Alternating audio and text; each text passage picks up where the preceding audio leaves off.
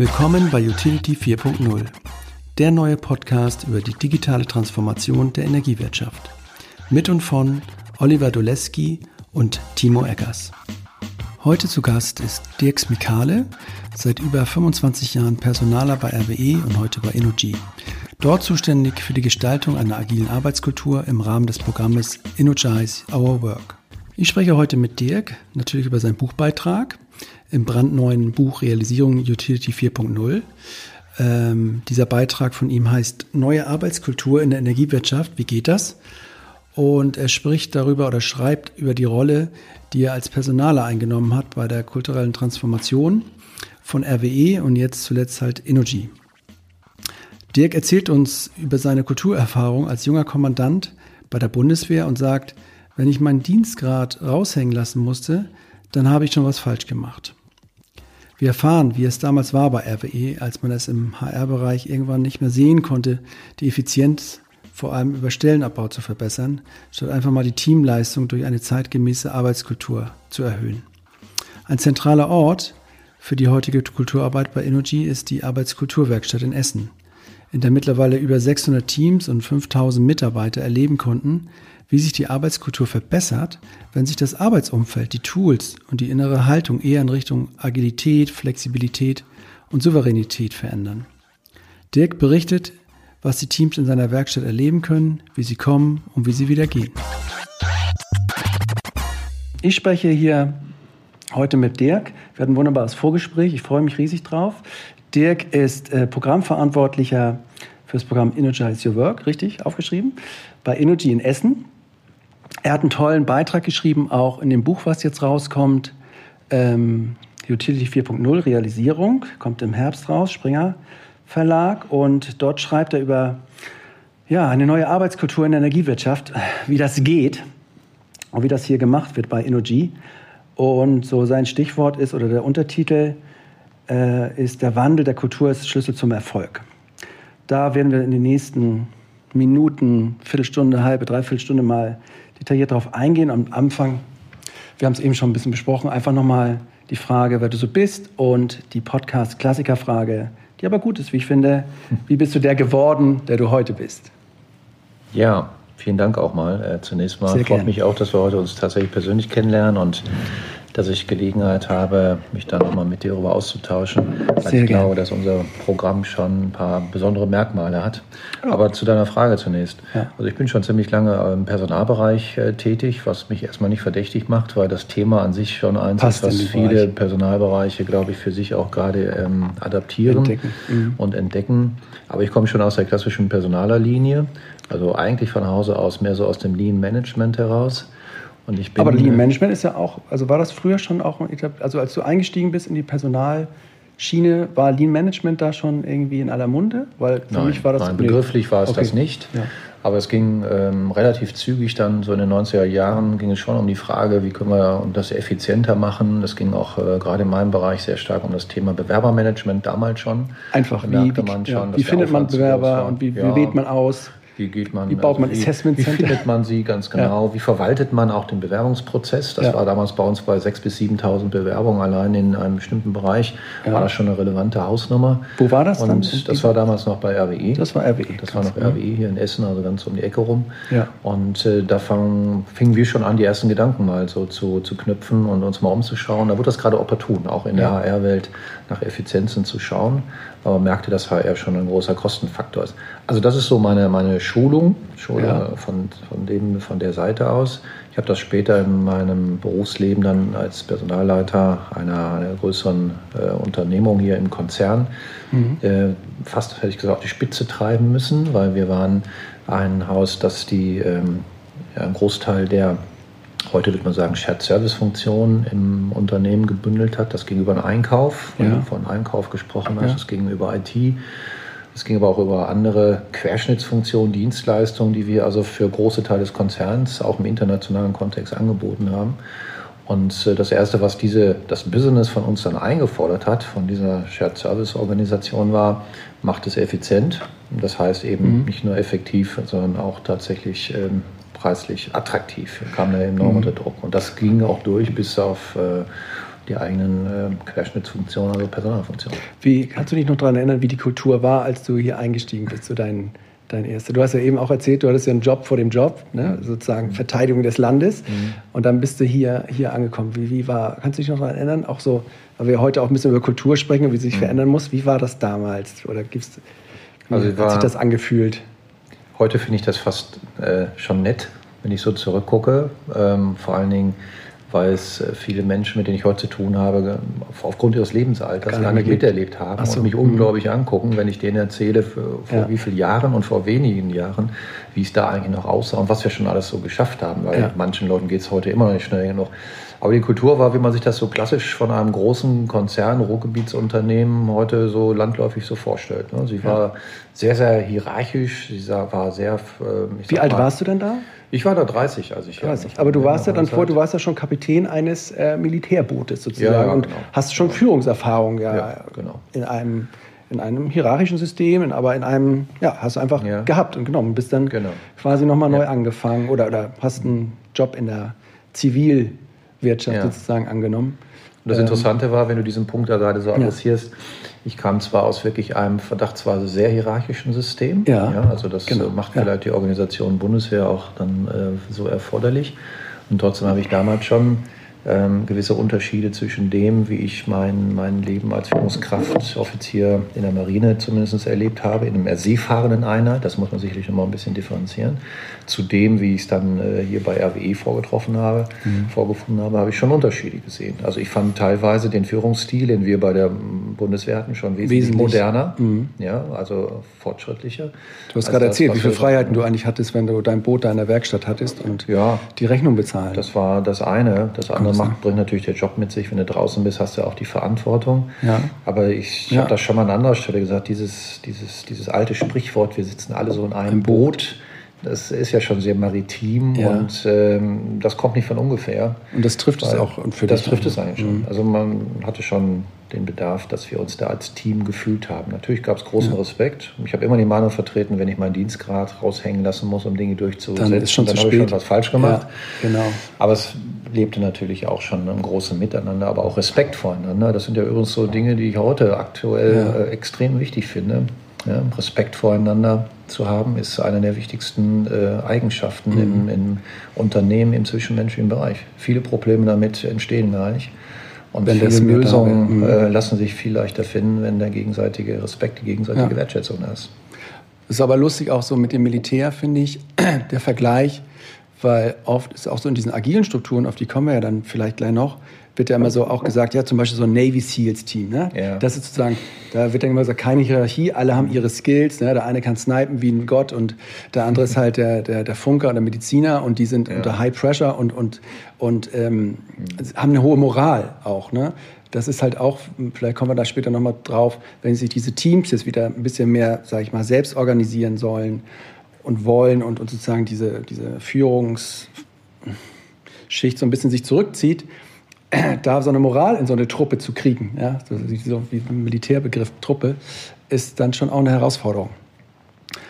Cool, dann bist du angefangen hier bei der RW im Personalbereich. Und, das, ja, ähm, genau. und jetzt skippen wir bis heute, da bist du eigentlich auch geblieben in der, in der Ecke, oder? Und, ja, aber in so einem Riesenkonzern äh, ist das am aber. Am Ende des Tages, äh, ja, ich habe mich also im Personalbereich äh, weiterhin aufgehalten. Ähm, ja was auch so ein bisschen typisch ist, glaube ich, für so einen Konzern, ne? diese, diese Kaminlauf. Ja, Silo, im Silo hochgekrabbelt. Und, genau. Ja. Und äh, das hat immer auch Spaß gemacht. Ich bin ja. auch mit Leib und Seele äh, Personaler, zumindest ja. auch in dem Verständnis, wie ich Personalarbeit Verstehst, äh, verstehe. Und insofern mhm. ist das auch für mich nach wie vor auch rückblickend konsequent, dass ich mich äh, nach vielen Jahren Erfahrung im operativen Bereich äh, versucht habe, auch mal so in die konzeptionelle, strategische Seite weiterzuentwickeln, mhm. was äh, am Rande bemerkt auch gar nicht so einfach war in diesem Konzern. Also selbst im Personalbereich gab es damals äh, schon so die Betrachtung, was ist eigentlich der Operateur und was ist also so eine Vorbeurteilung. Das ist ein schon so in Kopf und Hand. kommt der jetzt auf die Idee, plötzlich Strategie machen zu wollen. Genau. Mein Argument war ja. damals eigentlich total logisch. Dass ich gesagt,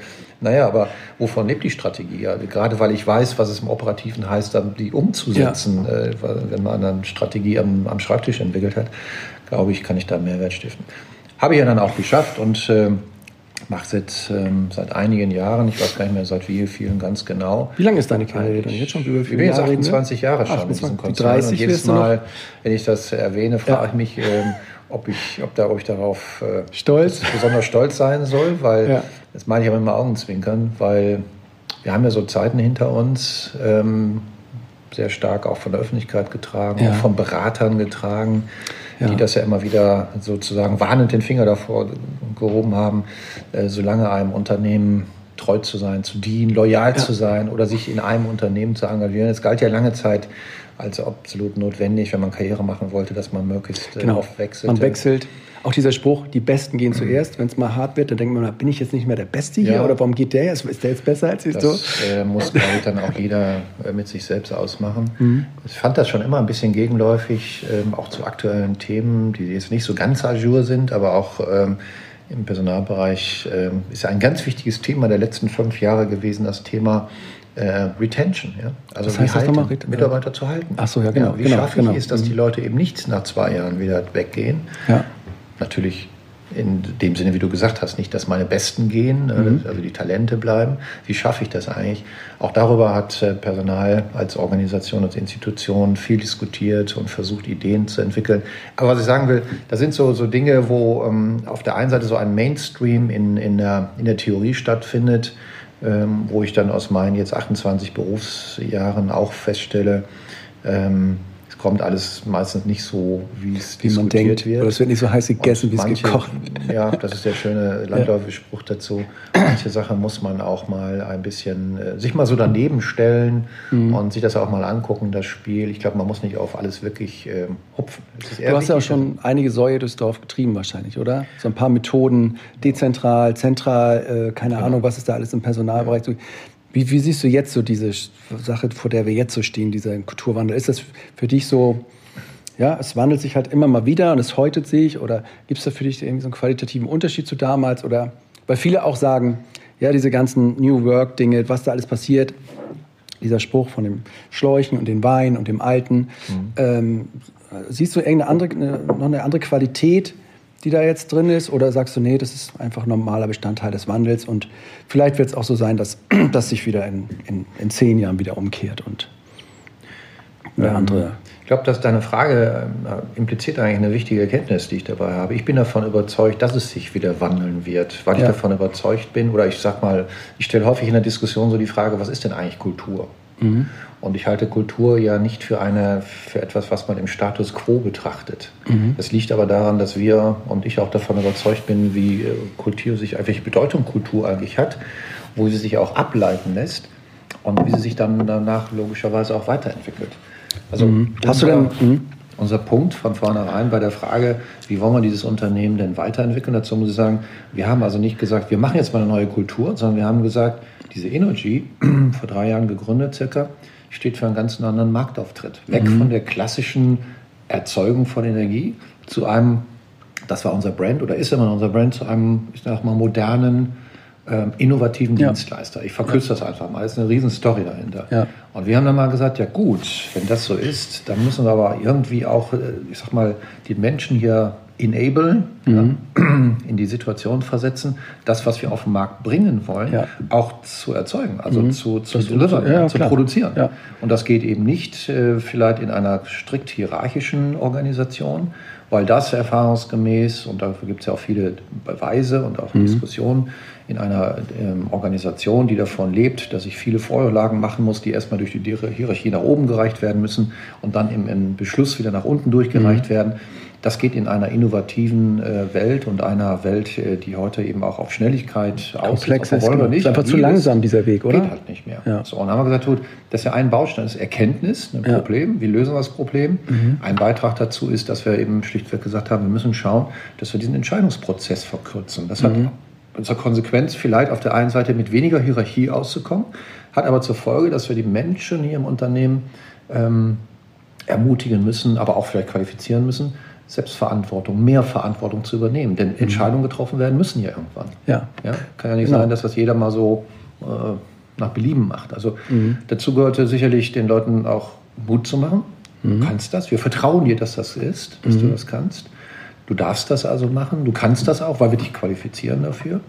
Und wir haben natürlich das begleitet mit dem Verständnis von, von Führungskultur, die eben versucht, die Menschen eher zu begleiten. Heute mhm. sagt man ja diese, dieser, der Coaching-Aspekt von ja, Führung, ja, ja. als sie sozusagen zu beobachten und zu bewerten, was sie alles nicht können. Mhm. Das sind so parallele Dinge, die sind, mhm. gehen in mehrere Dimensionen und machen das Thema reizvoll, aber auch so komplex. Für mich ist äh, Kultur, weil, weil du sagst, ist so ein, so ein Begriff und manche denken, es ist Kunst, es ist halt irgendwas, was aber nichts mit Business zu tun hat. Ein Spruch, den ich so für mich verinnerlicht habe, also eine These ist immer so, dass so Kultur kann nicht gemacht werden, sondern sie entsteht. So, das finde ja. ich so ganz ja. nachvollziehbar. Und wenn du sagst, genau, man geht mit einem neuen Produktversprechen, mit einem neuen Markenversprechen nach außen, das muss man innen irgendwie delivern. Also muss auch innen, also wenn ich außen was Neues sage, muss ich auch innen was Neues machen irgendwie, um zum Ziel zu gelangen. Mhm. Ähm, und da war immer so, gibt es so eine These, dass, oder ich denke halt, du musst halt auch was verändern in den, und damit eine neue Kultur entstehen kann. Du musst mhm vorher auch Strukturen verändern. Du musst harte Sachen verändern. Mhm. Ähm, Strukturen, Teams, Entscheidungswege, mhm. wie du über Ziele sprichst, über Gehälter, über welche Mitarbeiter du einstellst. Mhm. Alles von diesem ganzen Konglomerat. Davor musst du auch mal Sachen verändern und dann gucken, was für eine neue Kultur entsteht. Mhm. Also weil es ist immer so mein, äh, ja, manche denken halt, Kultur kann man halt irgendwie so weich herstellen und so ein bisschen mit, mit Wörtern oder mit Bildern neu generieren, aber der Rest kann so bleiben. Und diese Sehnsucht verstehe ich zwar, aber ich glaube, du musst auch so ein, zwei, ein, zwei Grundfesten musst auch mal rütteln damit oder die auch anders gestalten. Ich weiß nicht. Absolut. Bist du auch, ich glaube, so einen Satz habe ich auch bei dir drin gelesen. Ja, sehe ne? ich auch so. Ja. Das ist auch äh, das, das, Stückchen persönliche. Also als wir uns rangemacht haben, das Thema ähm, dieser, wir, wir haben es genannt, Kulturveränderung zu, ähm, zu, ja, zu entdecken und ja. zu gestalten, haben wir uns natürlich gefragt, ja, was macht eigentlich Kultur aus? Damals war, also damals, vor fünf Jahren, fünf Jahren konzeptionell ja. sozusagen begonnen, noch zu alten RWE-Zeiten. Da war damals dieses äh, Thema Generation so in aller Munde ja, und da genau. war auch unser Vorstand war äh, sehr so diesem Thema, auf dieses Thema so fixiert. Hatte sehr viel damit zu tun, mit ganz handfesten äh, Situationen, dass uns nämlich die Bewerber sozusagen von der Fahne gingen. Wir haben gemerkt, es ist nicht mehr so attraktiv, hier zu arbeiten. zu arbeiten. Mhm. Also wurde äh, richtigerweise mal darüber nachgedacht, ja, warum ist das denn so? Äh, mir persönlich haben sich zu viele Menschen auf dieses Buzzword Generation Y mhm. Äh, konzentriert, nämlich diesen fast wie gesagt Glaubenskrieg darüber geführt, das sind die, die jetzt die Welt total umkrempeln und alles umschmeißen. Mhm. Heute wissen wir, ist nochmal gut gegangen, so schlimm war es. Und es gibt auch Buchstaben danach, die das wieder ein bisschen anders danach, machen. die es ja. anders sehen. Und es gibt übrigens ja. auch nicht die Generation Y. Und das ist ja. ein ganz interessanter und wichtiger Erkenntnis gewesen in dem Kontext es ist völlig falsch, und das gilt eben auch zu deiner Frage zum Thema mhm. Arbeitskultur, zu glauben, es gibt die Arbeitskultur. Und es gibt auch nicht die Generation Y. Es gibt mhm. übrigens auch nicht die Generation Babyboomer, zu der ich mich ja zählen darf, mhm. sondern es gibt eigentlich, und das war eine ganz wichtige Erkenntnis, in jeder Generation eigentlich eine große Bandbreite von ähm, Lebenserfahrung, von Lebenslinien, von ja. Gestaltung, ja. von Wünschen und Bedürfnissen. Mhm. Und was wir daraus Insofern versteht die Generation Y als Impulsgeber nach dem Motto, hey, das ist ein starker Indikator, dass da sich was ändert. Mhm. Und zwar vor allen Dingen in unserer Gesellschaft sich was ändert. Und was wir dann im nächsten Schritt für uns definiert haben oder erkannt haben, diskutiert haben, sagen, wovon lebt dieses Unternehmen eigentlich? Das Unternehmen lebt auch nicht davon, dass wir glauben, draußen leben die Menschen und wenn sie zu uns kommen, sind sie Mitarbeiter und Führungskräfte, mhm. sondern es lebt eigentlich davon, das war unsere These und die hat sich bisher eigentlich bewährt, mhm. dass wir gesagt haben, wir müssen diese Menschen in ihrer Vielfalt, ja, es gibt eben nicht die Generation, es gibt nicht den Babyboomer, es gibt ganz, ganz viele äh, Interessen und auch damit Fähigkeiten, also Positives, was mhm. die Menschen draußen mitbringen. Ja, wir reden immer von den Talenten und wir haben gesagt, wir müssen eigentlich diese Vielfältigkeit, die ich übrigens auch Diversität im eigentlichen Sinne nenne, mhm. die müssen wir doch eigentlich uns als Unternehmen zunutze machen, indem wir den Leuten ähm, es glaubhaft ermöglichen, ihre Persönlichkeit im positiven ja. Sinne in, auch im Berufsleben, also im, im, Miteinander, im Arbeitsalltag so auszuleben, dass sie möglichst produktiv sind fürs Unternehmen. Und das geht über Zufriedenheit, Motivation und auch Spaß daran. Mhm. Und auch machen dürfen. Und das war, sind so die Grundfeste, das ist so die Grundphilosophie eigentlich unseres Unternehmens geworden. Und deswegen sage ich auch heute, es gibt nicht die eine Arbeitskultur, mhm. ja, sondern es ist die Vielzahl sozusagen dessen, was Und wir jeden Tag miteinander machen, wie wir miteinander umgehen, wie wir es gestalten für uns. Mhm. Und das müssen wir als Unternehmen möglichst äh, dafür Freiraum schaffen, müssen es moderieren. Mhm. kommt ja auch an gesetzliche Grenzen irgendwann das ganze Thema. Und äh, wir müssen das so begleiten und den Leuten eher das Gefühl geben, dass sie sich hier wirklich gut fühlen und auch, ja, fast auch vor allen Dingen auch wohlfühlen, um ihre Kompetenz hier Ja, und ich meine, ihr habt ja ihr habt schon viel gemacht, finde ich. Also ähm, den Artikel, den könnt ihr dann auch bald alle lesen. Ähm, da beschreibst du ein bisschen das Programm. Ähm, vielleicht erzählst du mal, wir sitzen jetzt hier zum Beispiel in der Arbeitskulturwerkstatt, hier in der Rellinghausener Straße und in einem Raum. Du hast mir ein bisschen erzählt, dass heute ist es leer, weil wir einen Podcast machen, aber ansonsten, also gehe ich davon aus, du hast auch geschrieben, irgendwie, dass die Anfragen größer sind inzwischen als das, was du hier abwickeln kannst. Ähm, was passiert hier in diesem Raum? Das ist, was, was, was muss man sich vorstellen? Vielleicht für die Hörer, es ist, man kann sich vielleicht vorstellen wie so ein Design Thinking äh, Prototypenraum. Ähm, es gibt Graffiti, es gibt ähm, hohe Tische, es gibt hohe Stühle, es gibt Technik, von der ich ausgehe, dass sie alles kann. Ähm, Bildschirme, es gibt so eine, so eine Ecke, wo man so ein bisschen ein kleines Forum gestalten kann. Alles ist natürlich auf Rollen, wie sich das gehört. Ähm, ja, seit wann seid ihr hier und was, was, was, was ist das für ein Ding? Ja, vielleicht so ein paar. Ein Raum ähm, dieser sogenannten Arbeitskulturwerkstatt, derer wir zwei haben. Die Ach, größere, die schönere ist hier die in Essen, darauf ja. die bin ich besonders stolz. Und das war auch äh, sozusagen der Anfang. Ja. Wir haben auch mittlerweile eine in Dortmund. Ja. Ähm, aus Folge daraus, dass das Interesse, der Bedarf an so einem Raum ähm, im, bei unseren Teams, mit denen wir hier arbeiten, eben so groß geworden ist. Und ähm, ja, dieser Raum folgt, das hast du schon ganz schön beschrieben eigentlich, letztendlich einem, einem, einem Ansatz, den wir nicht erfunden haben, sondern den haben wir auch zusammen ähm, von, mit der DTCon sozusagen Ach, stimmt, kreiert, die, die es aber auch nicht selbst erfunden hat. Das ja. ist eben dieser sogenannte Activity-Based Working-Ansatz. Das heißt, ähm, ähm, je nachdem, welche Aktivität, was ich mache, gibt es unterschiedlichen genau. Platz, genau. Raum, Ecke.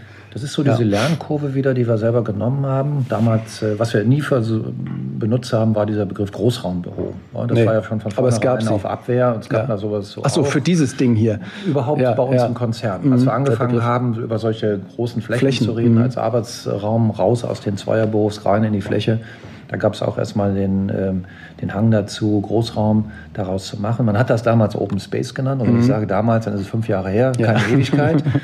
ähm, nach klang eigentlich besser, war aber im Endeffekt äh, nichts anderes.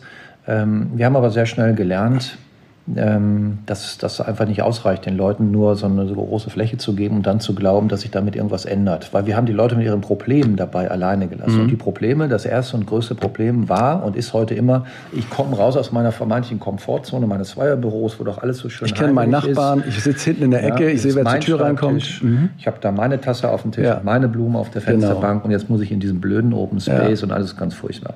Das haben wir erstmal aufgegriffen da mit den Leuten daran gearbeitet, was es denn braucht, dass die das, äh, dass sie mitgehen. Wir haben es also attraktiv gemacht, übrigens attraktiv durch das äh, Thema, wie führen wir das mobile Arbeiten ein. Und wir sind im weiteren Verlauf ähm, bei der Konzipierung der, des, der Feinkonzepte unserer Arbeitskultur eben auch auf diese tragenden Säulen, die man heute in New Work üblicherweise kennt. Ne? People, Places, Tools, sagt die ja, DTCon genau. dazu, habt ihr mhm. auch an mehreren Stellen veröffentlicht. Mhm. Wir haben das noch um einen Bereich ähm, ergänzt, nämlich um, um, nennen wir ihn Regularien und, und, und Leitlinien, ja. äh, in denen wir uns nun mal bewegen in dieser Welt und auch in diesem Unternehmen. Aber wir haben beatmet, aktiv beatmet, ähm, eben in genau diese drei Felder. Gesagt haben, mhm. okay, eine vernünftige ja. Arbeitskultur, die den Menschen auch wirklich hilft, das, was wir im Ergebnis haben wollen, nämlich Verantwortung zu übernehmen, Mut zu haben, Entscheidungen zu treffen, initiativ zu werden, ähm, schneller zu sein, auch ähm, mhm.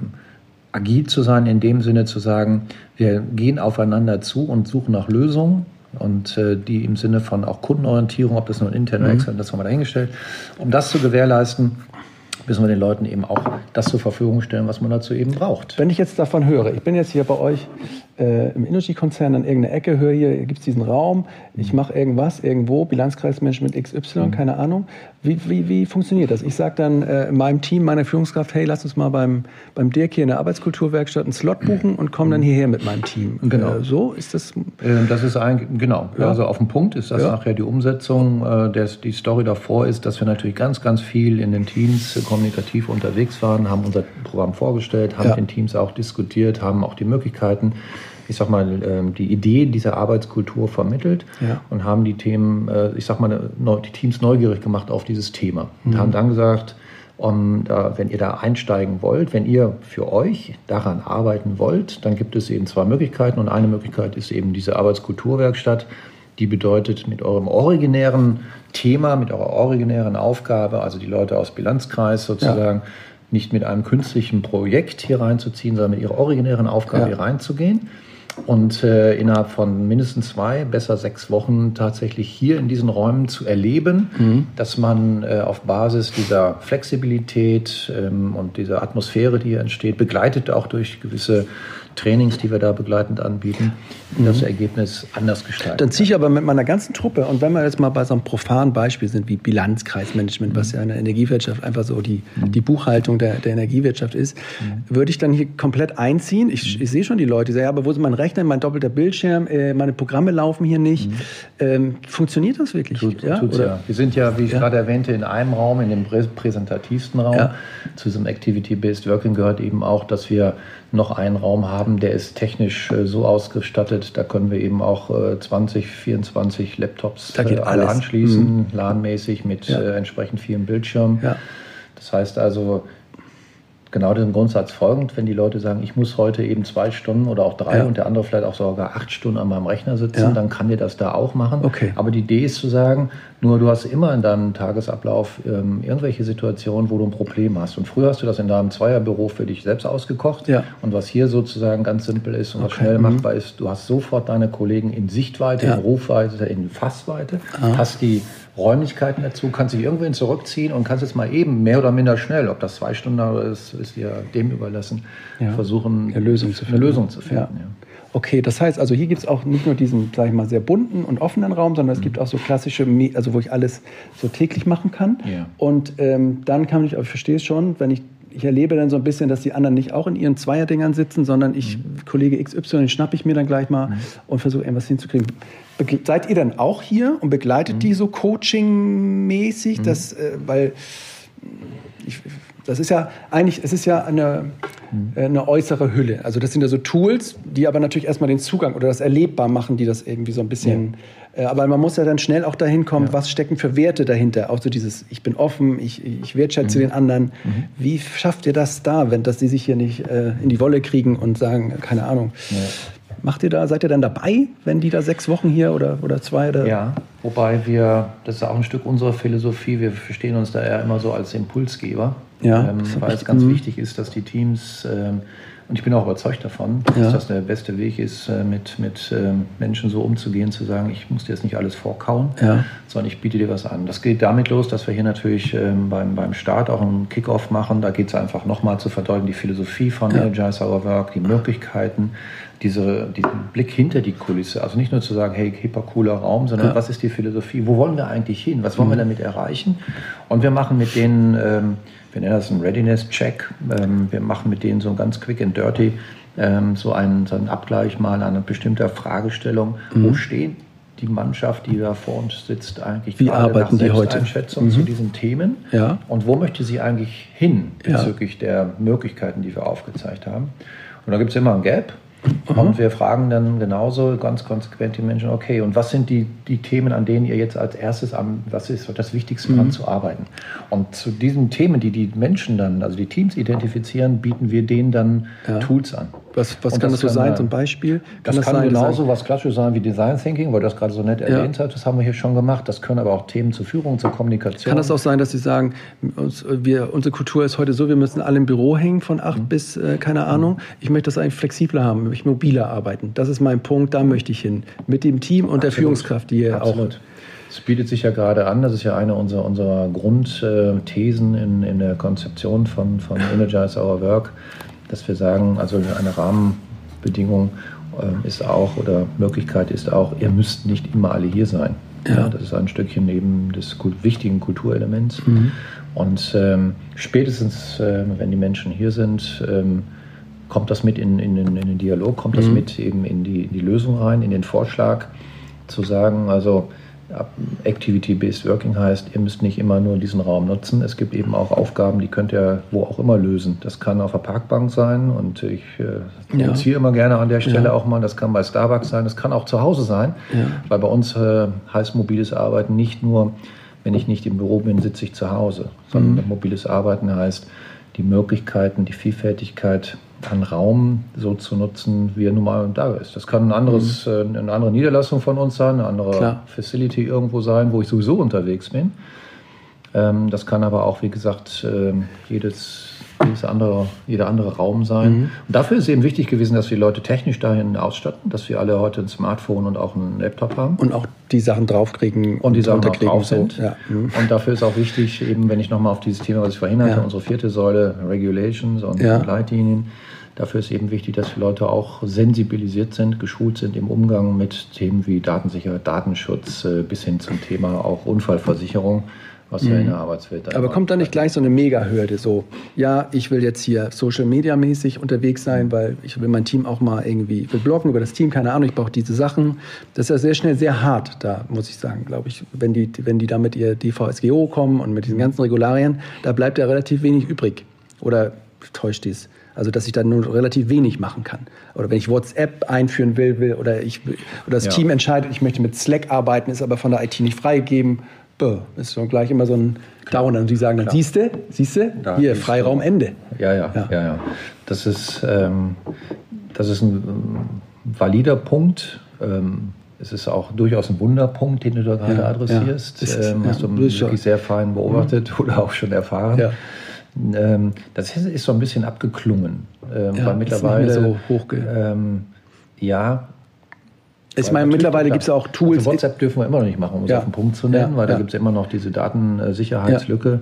Währenddessen Slack dürfen wir mittlerweile nennen. Das heißt also, wenn ich sage mittlerweile, parallel zu dem, was wir hier initiiert haben und bei zu den Bedürfnissen, die Menschen dann auch gebracht haben, ja, ich möchte genau dann auch Slack machen, musste ich anfangs sagen, okay, ich nehme das Problem mal auf, ich kann es aber jetzt gerade nicht dir bieten, mhm. geht also nicht. Aber was wir immer allen Teams gesagt haben, auch wenn die gesagt, ich will jetzt einen Raum haben, das war immer unser Selbstverständnis als Energize Our Work Team zu sagen, ich erkenne das Problem, ich erkenne auch den, den Beitrag, den es zur, zur Geschichte liefern kann, also zum Erfolg dieser mhm. Arbeitskulturgestaltung. Und wir haben uns darum gekümmert, das in die Kanäle zu bringen, wo die sitzen, die es verantworten. Also wenn die jetzt ja. sagen, der Raum war super sechs Wochen, jetzt kehre ich ja wieder zurück in meinen Hühnerstall, so nach dem Motto, ich möchte ihn jetzt verändern. Und wenn genau. da hast du jetzt versucht, dann das auch an der Stelle einzukippen mit der mit dem Immobilienbereich ja, sehr genau. intensiv zusammengearbeitet. Sind schon Büros, haben ja. sich schon verändert in, im ganzen Konzern? Ja. Das es haben sich welche geändert, es haben sich nicht so viele ändern äh, können, wie sie gewollt haben. Ja. Das ist aber eine ganz ist eine Parallelgeschichte, weil wir durch ähm, hier äh, Veränderungen in, in dem Konzern, äh, mhm. der Vorstand irgendwann mal gesagt hat, äh, wir müssen das Budget dafür erstmal wieder einfrieren mhm. und dann durften viele Leute oder viele Teams nicht gleich so umbauen. Aber das dafür mhm. haben wir pragmatische Lösungen. Genau, ich wollte gerade sagen, es kostet ja auch nicht immer viel Geld. Hier ist genau. es viel schöne Sachen, aber einfach sein Büro auch mal so umzubauen und dann kommt man vielleicht dann schnell an diese, ja. Die meisten, die hier rauskamen, haben gesagt, ich will das jetzt auch haben. Bei dem einen ja. oder anderen haben wir was Ähnliches auch ähm, machen können, ganz am Anfang. Ja. Wie gesagt, durch äh, gewisse Veränderungen hat sich das eingefroren. Aber was wir dann gemacht haben, was sich bewährt hat, äh, zu sagen, pass mal auf, geht doch mal hin und nehmt eins. Ich habe das in meiner eigenen Etage zum Beispiel auch so. Mhm. Ein ehemaliges Zweierbüro habe ich komplett ausgeräumt. Genau, also man kann schon mal en Miniatur sozusagen ja, da eingeführt. Genau. Und das hilft dann auch. Genau. Das, der Punkt ist ja nicht der Raum. Der Punkt ist ja nicht der Raum. Der Raum ist Mittel zum Zweck. Mhm. Ja? Den brauchst du. Das ist so eine Art Hygienefaktor. Aber die, der Punkt ist einfach, dass die Leute erkannt haben, für sich verankert haben, dass das Arbeiten in so einem Raum für bestimmte Situationen mhm. einfach besser ist. Ja. Besser ist. Und dann mhm. so einen Raum zu haben, ja. ich will jetzt nicht sagen, egal, egal, wie groß der ist, aber einen Raum zu haben, wo man dann so sozusagen diese, diese Atmosphäre wieder entwickeln ja. kann, wo man dieses Miteinander entwickeln kann, das ist eigentlich ein guter mhm. Start. Und so haben wir die Leute auch versucht, ähm, an der Realität weiterzuentwickeln. Wir haben von vornherein nicht, dass nicht hier gesagt, so es geht jetzt alles und goldene mhm. ähm, Ziele, Horizonte und so weiter. Wir haben gesagt, okay, ein paar Sachen, die gehen einfach nicht. Ja, mhm. ich sag mal, das Arbeitszeitgesetz, äh, ich habe da zwar mal in der Diskussion mitgewirkt ja. damals, aber geändert äh, hat es bisher auch niemand. Und das war natürlich so gern genommenes Argument, wie du gerade auch schon gesagt hast, ja, aber ich, äh, wenn ich, kann ich denn jetzt samstags arbeiten oder sonntags? Mhm. Und dann muss ich allen sagen, nee, kannst du immer noch nicht. Mhm. Kann ich ändern. Ja. Aber die Zeit, die du hast, Montag bis Freitag zu arbeiten, ja. gerade in unserem äh, Zeitmanagementsystem, was wir mit der Mitbestimmung vereinbart haben, ist so viel Raum, dass die ja. Leute sich da haben verwirklichen können. Der Punkt war weniger die formale Regelung als die kulturelle, die Frage, traue ich mich das? Ja, Darf ich, ich das denn? Das Bild, also, was du im Vorgespräch hier verwendet hast, fand ich eigentlich sehr schön, dass du sagst, es, es gibt hier eine, eine, riesige grüne Wiese mit vielen guten Blumen und einfach, einfach viele Sachen, die man machen kann, auch heute schon. Klar kommt irgendwann da hinten ein Zaun, äh, aber man vergisst darüber, und das geht mir selber auch so in unserer Transformation von der eigenen Firma, man sieht einfach nicht mehr das, was alles mittlerweile geht weil man halt auch mit so einem Absolutheitsanspruch rangeht. Wenn man sagt, hey, es gibt keine Hierarchien mehr, super, den Satz mal kurz aufgeschrieben und dann geht man halt los und sieht dann, dass sie hier und da doch noch da sind, aber dass vielleicht aber auch Teile davon wieder ein bisschen aufgeweicht sind, das sieht man dann halt nicht mehr. Insofern, das war ein ganz cooles Bild. Was ich mich noch frage, ähm, macht ihr hier auch mit den Teams, gebt ihr denen auch noch mehr Tools an die Hand, außer dieses Tool Raum? Wie ihr sagt, es gibt, äh, sag ich mal, verschiedene Management-Frameworks. Es gibt Scrum, es gibt agile Prinzipien, mhm. es gibt äh, Kanban, also alles, was es da so heute gibt. Mhm. Macht ihr mit denen auch solche mhm. Sachen, dass ihr sagt, ja. eure tägliche Besprechung oder wöchentliche macht ihr jetzt täglich eine Viertelstunde und das läuft dann so und so ab. Das ja, passiert hier auch. Das weil, machen wir auch. Ja.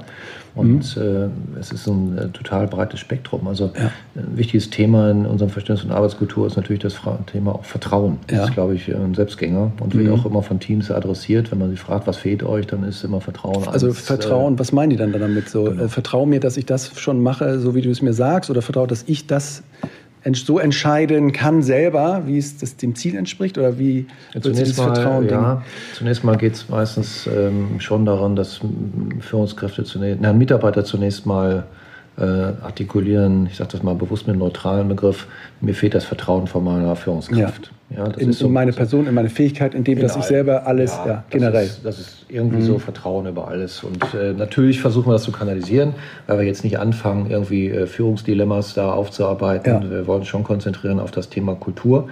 Und dann äh, sagen wir also, dieser Freiraum, diese Autarkie, diese Souveränität, wie wir das nennen, die wir von Mitarbeitern, die wir denen bieten, ja. um äh, sie auch sozusagen in Verantwortung zu bringen. Das ist nämlich unser Gegenstück. Souveränität heißt, du nimmst auch Verantwortung, bitte Mitarbeiter, für das Ergebnis. Mhm. Da kommt das ja, aber vertraut mir ja keiner. So, und da arbeiten wir dann an dem Thema zum Beispiel eben auch, wie kriege ich das hin, das Vertrauen zwischen äh, Führungskraft und Team besser, anders wahrgenommen wird. Weil ich sage das deswegen, weil es ist nicht immer so, dass es nicht da wäre. Die Frage ist ja, was halte ich von meinem Gegenüber? Was glaube ich, wie der tickt? Denn das mhm. ist was ganz Spannendes, was wir gelernt haben, dass man, wenn wir so über die Themen reden, ähm, oft so Reaktionen da entstehen, Mensch, ist ja gut, dass wir mal darüber gesprochen haben. Ich habe das mhm. bisher immer ganz ja. anders geglaubt. Mhm. Führungskräfte glauben, bin ja selber eine, häufig und auch durchaus zu Recht, dass sie mit ihrem Team ja durchaus Vertrauen schenken. Aber wenn man den einzelnen Mitarbeiter fragt, dann ist er da verunsichert. Mhm. Das liegt aber daran, nicht, dass das Vertrauen nicht immer nicht da wäre, sondern es liegt daran, dass wir Menschen unterschiedliche ähm, Adjektive mit Vertrauen verbinden, verbinden. also Erwartungen mhm. damit verbinden, also Signale ja. damit verbinden. Ja? Wenn ich die mhm. absende und sage, das muss ja ausreichen, reicht das vielleicht meinem Gegenüber schon lange nicht aus. Ja. Und das mal zum Gegenstand so eines, eines offenen Austauschs zu machen, das ist sensationell, was das bewirkt. Dieses mhm. O und A's. Und man merkt richtig körpersprachlich, wie sich so die Menschen öffnen. Und man merkt auch, wie sie hier rausgehen, so atmosphärisch, mhm. was das an Mehrwert gestiftet hat. Die haben plötzlich ganz anderen Konsens. Aber das ist natürlich auch ist schon nicht einfach. Also, ich finde es großartig, dass ihr das so macht, aber ich stelle mir vor, da kommst du auch an viele Punkte, in die man da bohrt, wo jahrelange, äh, sag ich mal, ja, Fehlentwicklung oder da schlummern halt Sachen, die sind ja, Jahrzehnte alt und oder Verletzungen, ja. was auch immer. So ist das. Ähm, aber man muss da schon teilweise ein bisschen ran, oder? So, sonst ähm, ja.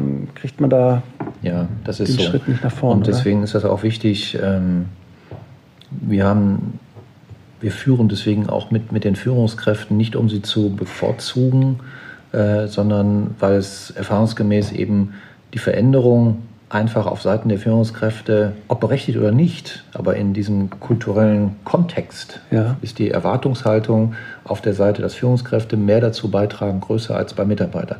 Das kann man auch sachlich herbeiführen, weil Führungskräfte sind einfach auch zur einen Seite die Menschen, die selber ja auch in dieser neuen Welt leben sollen, als Mensch, also als Mitarbeiter. Mhm. Sie sind aber gleichzeitig in der Rolle auch jemand, der diesen Prozess auch mitgestalten soll. Die sind also doppelt gefordert. Und äh, ich warne zwar ja. immer davor, dass äh, so schnell gesagt wird, ja, äh, die ganze Arbeitskultur, die Kultur und die Veränderung und der Erfolg eines Unternehmens und das Thema Führung hängt mhm. nur an den Führungskräften. glaube, dazu gehören auch durchaus äh, immer beide Seiten. Mhm. Aber Führungskräfte, wie gesagt, sind ja in zwei Rollen da. Und das hat mhm. dazu geführt, dass, ähm, dass wir ähm, Führungskräfte vorher schon sozusagen mal abholen. Also ich versuche meine. Wenn du jetzt mit deinem Peers, Team kommst, lieber, genau. liebe Führungskraft. Ich versuche äh, mal die Führungskraft äh, besser kennenzulernen, ja. Äh, so ähm, im Sinne von, wo hat er so seine, seine, seine Punkte, auf die er besonders viel Wert legt. Und ich bewerte das gar nicht, ob das mhm. jetzt Punkte sind, Einfach wo ich sage, die sind jetzt zuhören und sachlich ja. oder, oder die sind objektiv nachvollziehbar oder sind es rein subjektive Punkte. Ich versuche wirklich mit meinen Kolleginnen und Kollegen auf Augeshöhe und auch vor allen Dingen wertschätzend, nicht im Sinne von belehrend und schon gar nicht im Sinne von kritisierend und nicht im Sinne von mahnend mit Ja, mhm. aber, sondern zu sagen, okay, erzähl mal, was hältst du eigentlich davon? Was tut dir weh an dieser Stelle? Wo hast du deine Sorgen, dass nichts funktioniert? Und vor allen Dingen, und das ist eigentlich das Wichtige daran, ähm, zu versuchen, schon mal im Vorfeld zu skizzieren, was braucht es denn für deiner Meinung nach, dass es funktioniert? Mhm. Einfach um dem Menschen zu signalisieren, ich nehme dich schon ernst, mhm. aber wir sind uns einig am Ende dieses Dialogs, mhm. du musst dich schon auch ändern. Mhm. So. Aber diese, diese Wertschätzung, verstanden worden zu sein, ist die Basis dafür, dass auf das der anderen Seite jemand sagt, ja, okay, habe ich verstanden, ich habe meine Punkte machen können mhm. und äh, es gibt zwei, drei Punkte, lasse ich mich jetzt mal drauf ein und das mhm. ist eben auch ein wichtiger Schritt, nicht alles zu verlangen, sondern zu sagen, Kultur ist ja eben ein Prozess und zu sagen, okay, was ist denn der Bereich wo, oder der Punkt oder der erste Schritt, den du bereit bist auch zu tun. Ich mhm. appelliere mhm. immer an alle Teams, macht, diskutiert nicht ewig lange bis zur Perfektion, ja. bis ihr alle Wenn und Abers ja. durchdiskutiert habt, sondern entscheidet euch für irgendwas, egal ja. wie klein das ist an Veränderung, mhm. aber macht es bitte ab morgen. Ja. Das ist das Wichtige. Ja, das kann ich irgendwie bestätigen. Ich würde nur eben noch ergänzen, dass man aus all diesen ganzen agilen Konstrukten, Scrum hin und her, dieses Thema der Retrospektive, die in verschiedenen Modellen ja immer wieder auftaucht, das finde ich so wertvoll, weil das hilft einfach auch zu sagen, komm, lass uns das jetzt mal 14 Tage ausprobieren und dann machen wir eine Retro drüber und reden explizit darüber, wie wir da zusammengearbeitet haben. Im besten Fall definiert man vorher auch nochmal, wie man was messen kann, so ein bisschen. Also keine Ahnung, äh, wir haben mehr Bordbeiträge bei dem Meeting oder es läuft schneller oder keine Ahnung. Äh, und dann für 14 Tage, wer soll da irgendwie Nein sagen, ja? Ähm, und dann versucht man über Retrospektive wieder reinzukommen und zu sagen, okay, das ändern wir jetzt in den nächsten 14 Tagen wieder. Das finde ich so mächtig, dieses Werkzeug. Das hat bei uns so ein bisschen, das macht natürlich auch erstmal den Terminkalender wieder voll, weil man alle 14 Tage im Team Retro nur darüber macht, wie man zusammenarbeitet. Mhm. Aber das hilft, finde ich, an der Stelle echt sehr, weil sich Leute einfach für so ein Experiment, wer soll da schon irgendwie was dagegen haben? Das ist übrigens auch ein starkes, äh, starkes Tool. Ähm, für unser Verständnis äh, nicht nur, weil wir sagen, wir fangen es an in Schritten. Es gibt Teams, die nehmen, ich sage dazu immer einen Riesenschluck aus der Pulle, die sind ganz mutig, die machen ganz viel auf einmal. Okay, ja. Ähm, mhm. Es gibt eben Teams, die sind da sehr zaghaft. Ähm, wie gesagt, es, für uns ist wichtig, wir lassen das immer ähm, gewähren. Uns ist einfach wichtig, den ersten Schritt zu machen, weil wir eben in diesen Reviews, die wir in der Tat machen, so, wie du mhm. es gerade beschrieben hast, ähm, auch regelmäßig nochmal hingehen und sagen, okay, was habt ihr euch vorgenommen? Ähm, was äh, ist daraus geworden?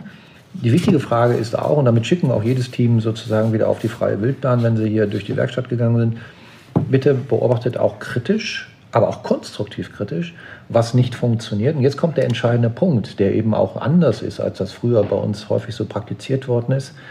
Und das ist so extrem wichtig zu sagen, warum hat es nicht funktioniert? Dazu gehört ja auch mhm. eine eine offene Atmosphäre, eine offene Kommunikation. Also so auch Themen wie Feedback und Fehlerkultur, die genau. du vorhin auch mal gefragt hast, was ja. machen wir? Das sind auch so Themen, die wir hier adressieren. Wie macht man das eigentlich? Ja. Ja, alle reden davon, ja, wir machen natürlich ein Feedback oder wir machen natürlich Fehlerkultur. Aber wie aber kommt der Satz da raus in dem Feedback? Ich genau. habe das jetzt falsch rausgeschickt oder wir haben es falsch eingeschätzt und deswegen ist das passiert. Was können wir besser machen? Diese ersten drei Teile, die tun einem einfach weh. Aber das auch ernst zu meinen, auch glaubhaft zu sein, dass der andere sagt, ja, ich äh, kann das jetzt auch, bin auch bereit, das hier Chor am Publikum auch offen zu erklären weil ich weiß, dass es darum geht, es besser zu machen. Und nicht drauf zu hauen. Nicht drauf zu hauen und vor allen Dingen auch nicht äh, zu sagen, dem Motto, es war jetzt alles Käse, äh, das setzen wir also auf Null, wir machen es. Das haben wir uns noch nie ähm, erlebt. Wir haben also mit äh, über 600 Teams schon gearbeitet. 600 Teams? Über 600 haben wir schon, äh, ich dachte dazu mal so ein bisschen Lachs. Aber dann sind das ja vielleicht, also wenn man so sagt, zehn Leute sind es vielleicht dann immer oder wie viele Leute passen hier rein? Sind das dann, kann man sagen, es sind 6000 Leute schon hier? Ja. Ja. durch. Ihr ja. seid 20.000. Du hast noch ein bisschen was vor dir. Ja, wir sind, ja, ja, wir sind sogar über 40, aber ich, ähm, das ist auch international betrachtet.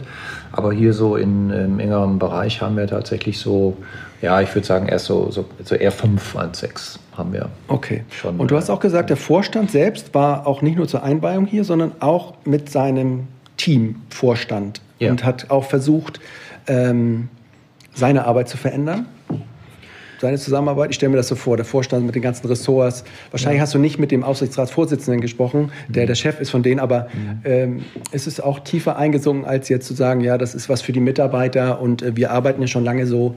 Ist da was auch passiert auf, den, auf der ganzen, ganz L, also, auf der L-1-Ebene hier bei euch? Ja, beim Vorstand. Ähm, wir haben wirklich das Glück, dass wir mit unserem ähm, Chef, dem, dem Uwe Tigges, nicht nur einen, einen, einen brennenden Botschafter, sondern auch einen echten Vormacher haben für dieses Thema, also ein Vorlieber. Und das ist extrem wichtig, dass das jemand ist, der es nicht nur so im Sinne von Lippenbekenntnis rhetorisch beherrscht, das Thema, sondern der ist wirklich äh, völlig steckt dahinter. Er lebt das auch, er lebt das auch vor.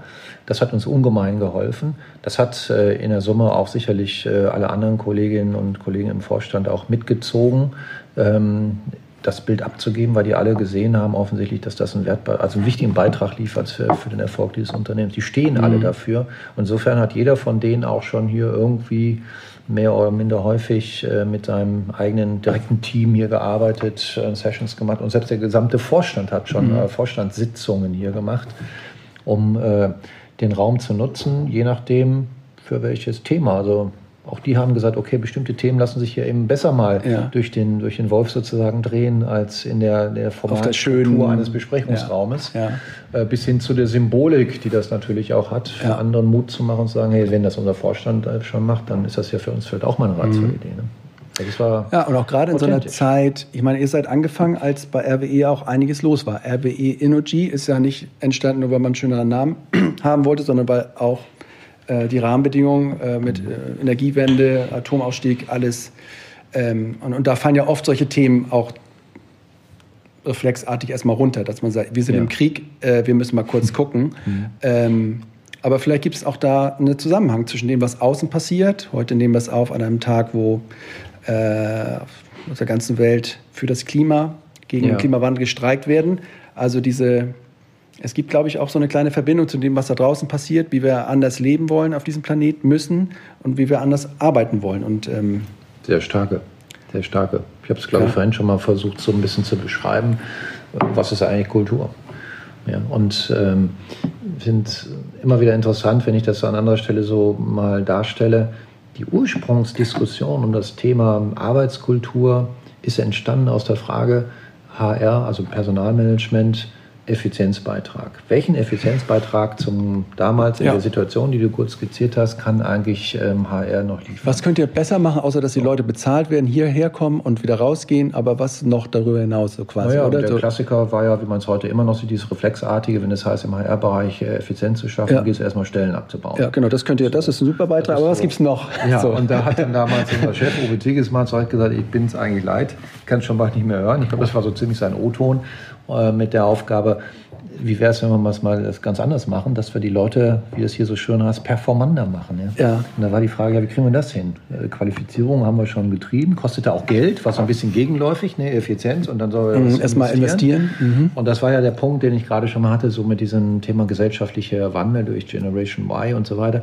Und da hat so eins das andere gegeben und das haben wir dann sehr so im 360-Grad-Blick äh, uns einfach mal angeschaut, was sind denn so die ganzen Implikationen die äh, dazu beitragen, dass die Menschen äh, ja, einen besseren Job machen. Und mhm. da kamen wir eben auch aus dem gesellschaftlichen Wandel. Was brauchen die denn so? Was interessiert die denn heute so? Alles, was eigentlich schon in der Luft war. Ne? Work-Life-Balance, Beruf und Familie, mehr Mobilität, mehr Flexibilität in der Arbeitszeitgestaltung, mhm. mehr Möglichkeit, mich auch einzubringen, ja? also mich zu, äh, zu realisieren in meinen Vorstellungen. Die Frage, ähm, mitzugestalten, die Frage auch zu lernen, mein Wissen mit anderen zu teilen, ne? nach dem Motto, mhm.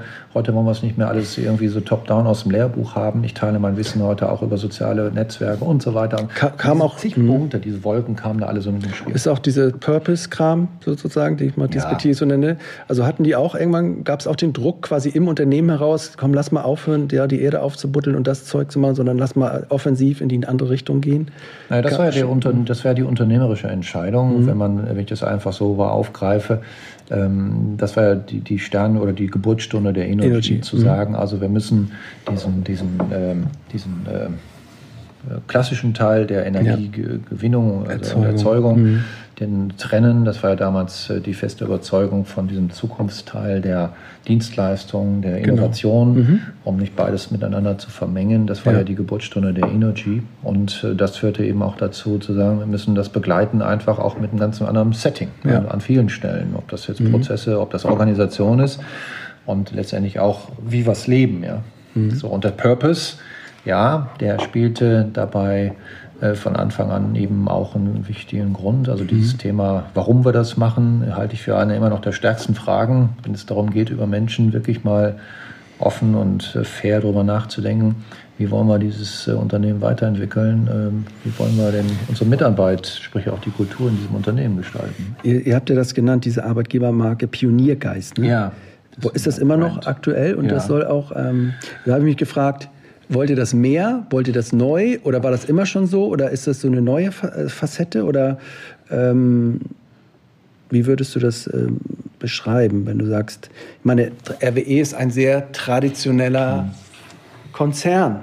Ja. Und Pioniergeist, da würde ich eher sagen, ja gut, das wahrscheinlich in vielen technischen Bereichen keine Frage. Da glaube ich, äh, glaube ich sofort, dass hier viel äh, gemacht wurde. Aber ähm, ich weiß jetzt nicht, ob das für den ganzen Konzern so, äh, nee. so da war und, und Nee, nee, aber das ist mhm. eigentlich die Logik daraus. Wir haben das konsequent verfolgt. Also aus der Idee, wo, warum ist die Energy gegründet worden, haben wir gesagt, äh, wir müssen auch einen neuen Employer-Brand haben. Also mhm. wir müssen diesen Spirit auch tatsächlich sichtbar, hörbar und auch mit Inhalt füllen. Und ja.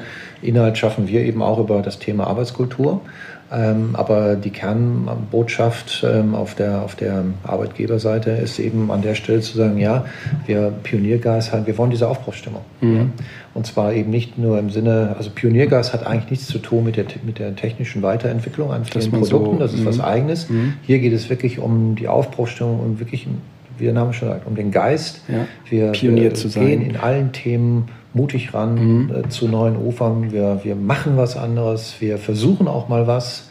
Äh, nicht blind, mhm. aber wir sind einfach ähm, zukunftsorientiert und versuchen Dinge äh, zum Wohle der Gesellschaft, also des Unternehmens und damit seiner Kunden und das ist bei uns an die Gesellschaft auch mhm. weiterzuentwickeln. Dafür braucht man ein anderes Mindset. Dafür brauchen wir Leute, die einfach rauskommen aus, den, aus der Abarbeiten rein formaler Dinge, die wir natürlich auch beherrschen mhm. müssen, sondern äh, wir wollen immer mehr Leute, die sagen, okay, ich äh, gucke nach vorne, ich äh, entwickle tatsächlich Dienstleistungen, Produkte äh, für den Markt und Pioniergeist zahlt sehr stark auf die entsprechende Haltung ein, die mhm. wir dafür brauchen. Und sind die gekommen, diese Pioniergeister? Ja. Also, ja? ja, ja. Und wie, wie, sind sie abgeprallt oder sind sie gut gelandet hier? Oder, oder macht das, äh, ist ja immer die Frage, wenn du so ein Transformationssetting kommst von so einem Unternehmen die, und man ist unter den ersten Pionieren der Pioniere, mhm. mhm. ähm, hast du den Eindruck, es, es ist schon es sind schon viele da und konnten, auch, konnten sich irgendwie etablieren hier. Unbedingt. Ja.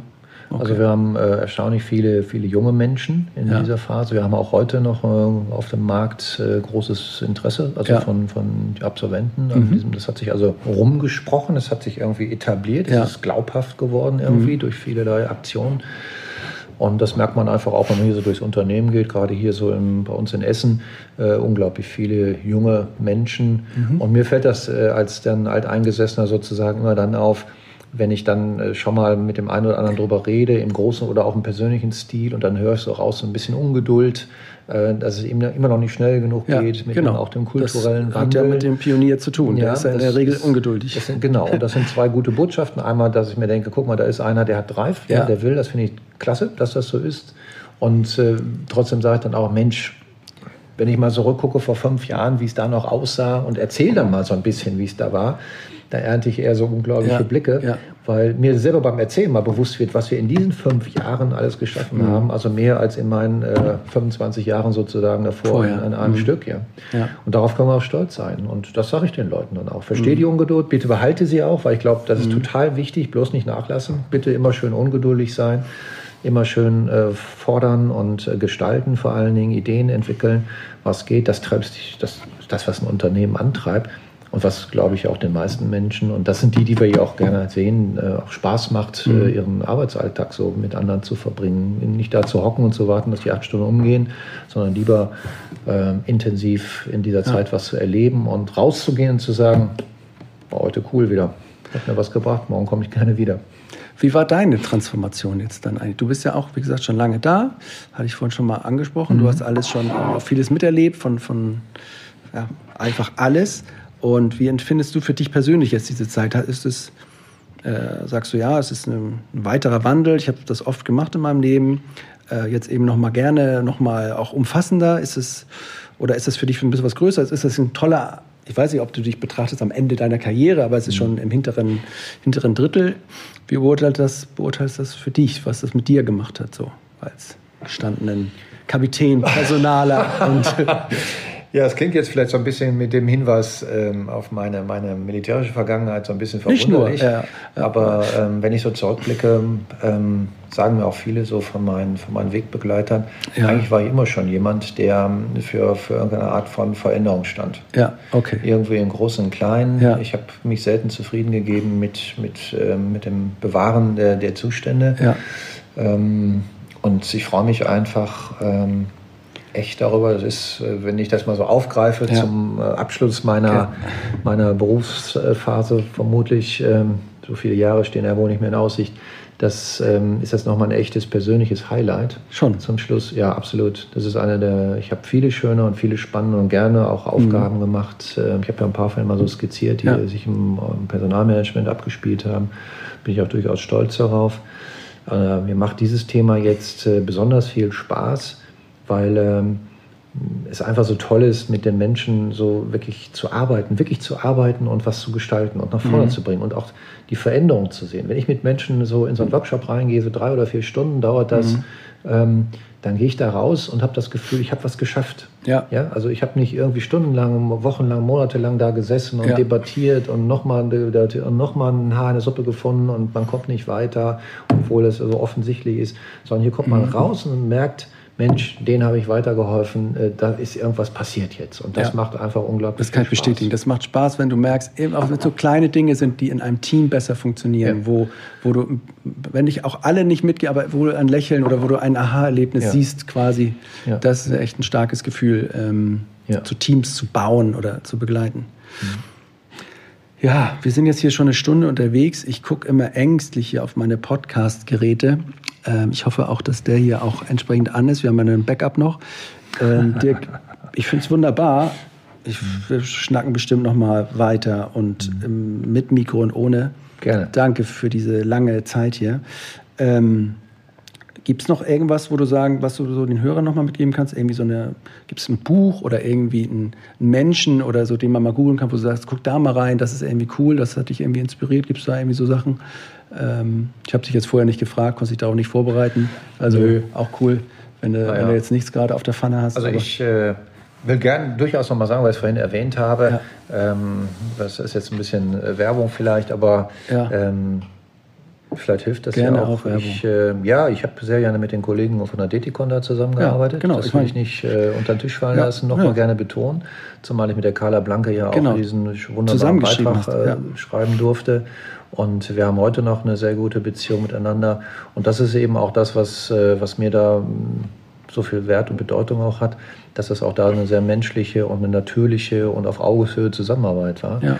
Also das ist ein ganz äh, wichtig. Buch ähm, kann ich jetzt gerade nicht. Ich habe gestern einen kurzen Impulsvortrag gehalten ähm, zum ah. Thema Simon Sinek, eben Golden Circle, ja. du hast das gerade mal erwähnt. Ja.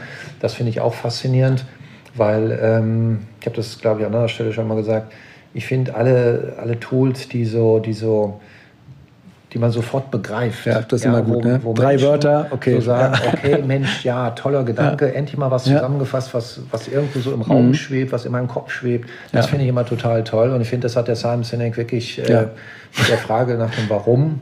Das hat mich äh, total fasziniert. Und wir arbeiten auch oft damit im Übrigen. Und äh, ich habe das gestern im Führungskreis an anderer Stelle auch mal vorgestellt, weil ähm, ich glaube, das ist in so einer Phase Teamaufbau, Neuaufbau die allerwichtigste Frage, nicht so äh, darüber nachzudenken, was wir machen und wie wir es machen. Da sind wir Perfektionisten ja. ne, mit Prozessbeschreibung. Muss ja auch alles sein.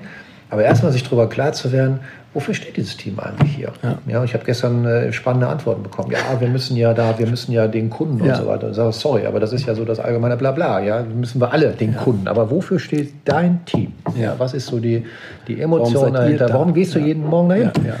Äh, wenn es dir ausreicht, dass du am Monatsende ein Gehalt überwiesen bekommst, schön, aber vielen Leute, die ich kenne, reicht das nicht mehr. Mhm.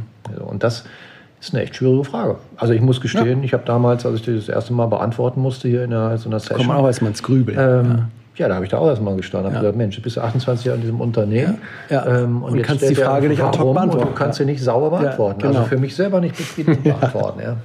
Und das machte mir aber und die Frage nach den Sinn ist ja häufig heute eine, die in diesem Kontext äh, Kultur und äh, wie kriege ich Leute auch begeistert für mein Unternehmen, für dieses Unternehmen, sich da einzubringen, steht ja für viele Menschen echt auch im Mittelpunkt. Also wie du sagst, mhm. das Thema hier ähm, heute großer Tag weltweit, mhm. Proteste, äh, Klimawandel, ja. ist am Ende des Frages, Tages ja auch eine starke Frage nach dem Warum. Ja. Gut, Danke für dieses Schlusswort. Äh, warum? Die mächtigste Frage der Welt. Ähm, wir machen den Podcast jetzt zu und ähm, ja, vielen Dank nochmal. Danke dir auch, hat Spaß gemacht. Das war Utility 4.0, der neue Podcast über die digitale Transformation der Energiewirtschaft. Solltet auch ihr gute Beispiele, Unternehmen, Leute aus Energieunternehmen kennen, die Teile dieser digitalen Transformation erfolgreich oder auch nicht so erfolgreich bewältigt haben, so freuen wir uns über eine Nachricht von euch. Vielen Dank.